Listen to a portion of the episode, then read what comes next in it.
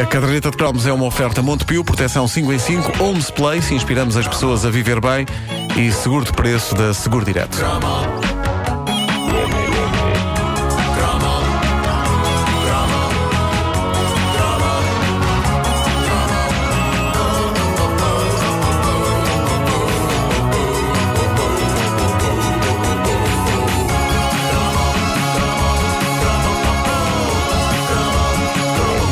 Durante os anos 80, o ZX Spectrum implantou em nós uma incontrolável sede de jogar, de videojogar, mesmo que isso implicasse gastar mais tempo numa coisa que nos afastaria de conhecer miúdas. Se bem que está na altura de quebrar um pouco esse lugar comum que diz que jogar videojogos e ter sucesso com miúdas são coisas absolutamente impossíveis de conciliar. A verdade é que nunca tive tanto sucesso com miúdas do que quando jogava loucamente no Spectrum. Foi por essa altura, por exemplo, que joguei strip poker com Samantha Fox, ou que vivi loucas tropelias de cariz carnal com as senhoras do Paradise Café tendo sido mais as vezes que consegui passar bons momentos com essas garotas do que as vezes que fui viciado no meu DRR pelo vilão que dava pelo nome de Reinaldo.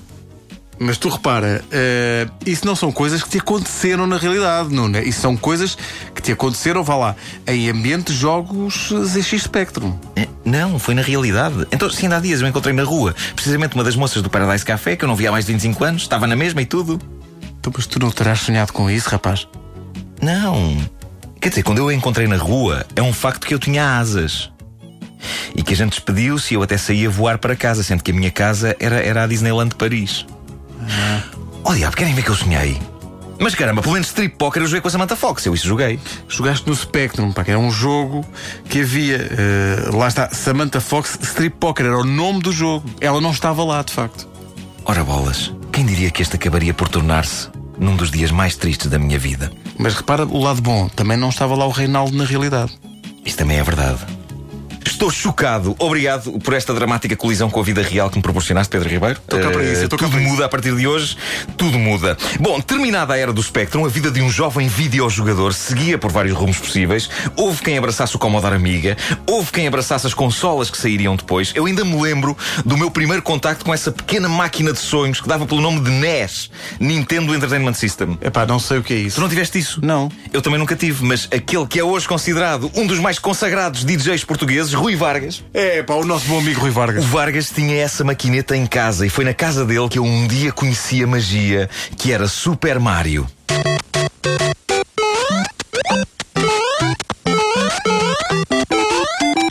Já se fizeram várias versões de Super Mario, cada vez mais sofisticadas. Houve uma série de desenhos animados, um filme sobre o qual, quanto menos se disser, melhor.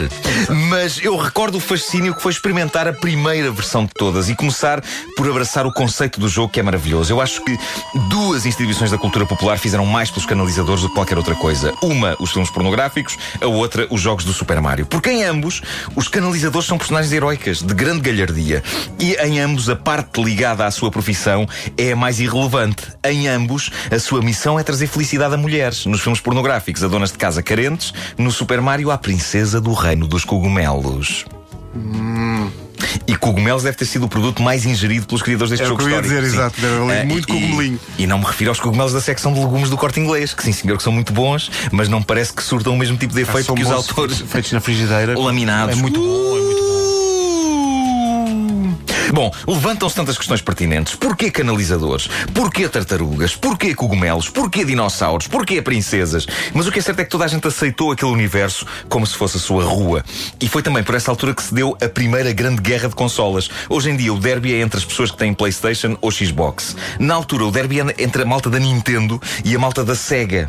Estava-se no início dos anos 90 quando surgiu esse verdadeiro objetivo de vida para tanto jovem que dava pelo nome de Sega Mega Drive. É, pá, sim, toda a gente queria, pá.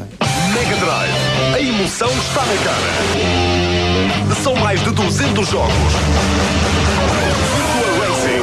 A emoção em alta velocidade. Eternal Champions. A emoção que te vai bater na cara. NBA Jam. A emoção de acertar todas. Sega Eu tenho uma história fascinante sobre a Sega Mega Drive, uma história que é a ilustração perfeita do momento em que um indivíduo está com um pé no rapaz e o outro no homem. E o rapaz e o homem estão tipo, tira-me os pés de cima, caramba. Bom, eu era um jovem jornalista quando a Sega Mega Drive saiu, mas quando eu digo jovem, eu era muito jovem. Eu tinha para aí 22 anos, os testículos ainda estavam metidos para dentro, mas trabalhava já na rádio. E assim, Eu acho que isso é como a história da Samantha Fox. Isso não aconteceu mesmo. O que eu nessa altura. digo? Sim, dá-me ok, sim. Bom, mas eu ansiava por ser um profissional credível. E há um dia em que eu sou incumbido, eu não sei se não foste tu que me incumbiste, tu eras meu editor na altura, mas fui incumbido de preparar para a informação uma peça sobre esse mais recente avanço ao nível da tecnologia que era a Sega Mega Drive. E eu vou ao evento de lançamento da consola e estão lá vários jornalistas a quem a empresa está a oferecer sacos com qualquer coisa dentro e eles agradecem muito compostos e saem. E quando chega a minha vez, eu recebo o saco e percebo que eles estavam a dar Sega Mega Drive. Eles estavam a dar aos jornalistas a própria consola. E tu pensaste, epá, escolhi bem a profissão Epá, e hoje percebi. Sim, sim, epá, foi mais um daqueles casos em que eu percebi que eu de facto não tinha idade para ser jornalista, porque quando eu olho para o interior do saco, eu dei por mim a dizer à senhora da empresa, e neste tom que reproduzo de seguida, obrigado. E tenho que confessar isto, eu soltei uma gotinha de xixi. Eu mentiria se dissesse que não, eu soltei uma gotinha de xixi. e muita sorte. que o teu aparelho estava no sítio já não. sorte, sim, não ter sido, muita sorte não ter sido mais. Mas ali estava eu, o jornalista. Há pouco tempo, mas jornalista, buscando a credibilidade, o amadurecimento, o jornalista. Ali estava eu, regressando à redação aos saltinhos, qual gaiata a quem deram a Barbie e com uma pequena nódoa nas calças. Uma gota apenas. Então, e levaste para casa a consola e jogavas aquilo? É pá, sim. eh, eh, e o jogo da moda era o Sonic. Sonic. Sonic the exatamente. Hedgehog. Está. Porquê um porco espinho? Porquê apanhar anéis? Porquê um vilão chamado Dr. Robotnik quando na verdade não é um robô? Isso não interessa. Tudo questões para as quais nós não nos podíamos estar mais nas tintas. O Sonic deixou-me tantas marcas que ainda hoje, passados todos estes anos, eu tenho como passatempo ir à gaveta dos anéis da minha mulher, eu espalho-os pela casa e vou a correr a tentar bater recordes a apanhá-los.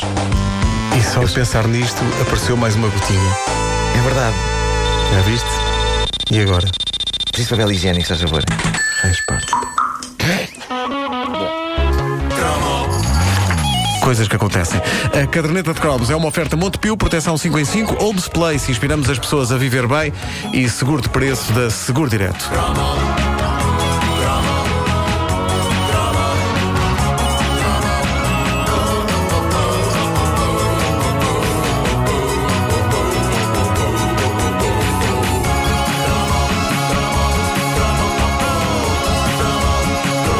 Ela tinha no seu